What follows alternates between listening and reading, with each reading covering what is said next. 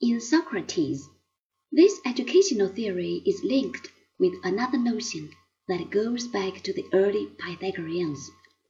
In the Meno, the process of learning is called a remembering of things learned in a previous existence and since forgotten.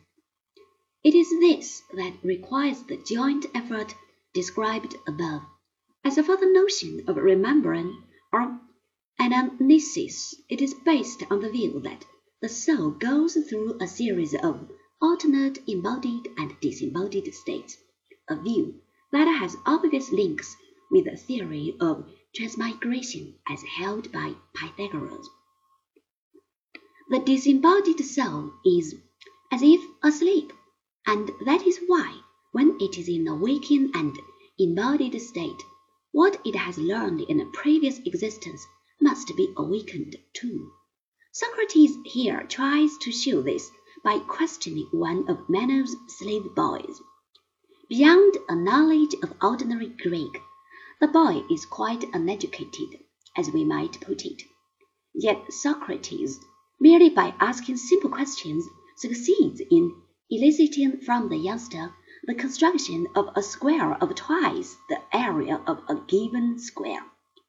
It must be admitted that the account is not altogether convincing as a proof of the theory of anamnesis, for it is Socrates who draws the figures in the sand and puts the boy on the track of his errors wherever he does go astray.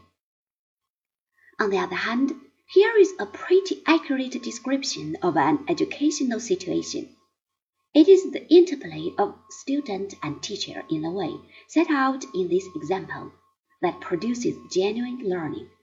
It is in this sense that learning may be described as a dialectic process, where the word has its original Greek meaning. It is not without interest to note that the educational theory here described has left its mark on ordinary language as spoken quite apart from learning of philosophy. For we commonly speak of someone's interest in a subject being awakened or aroused. This is an instance of a general phenomenon in the growth of idiom. Ordinary language is the resting ground of bits and pieces of philosophic speculation from the past. It would be a good thing if this were occasionally remembered by those who tend to deify ordinary speech as though it were, somehow, beyond the canons of inquiry.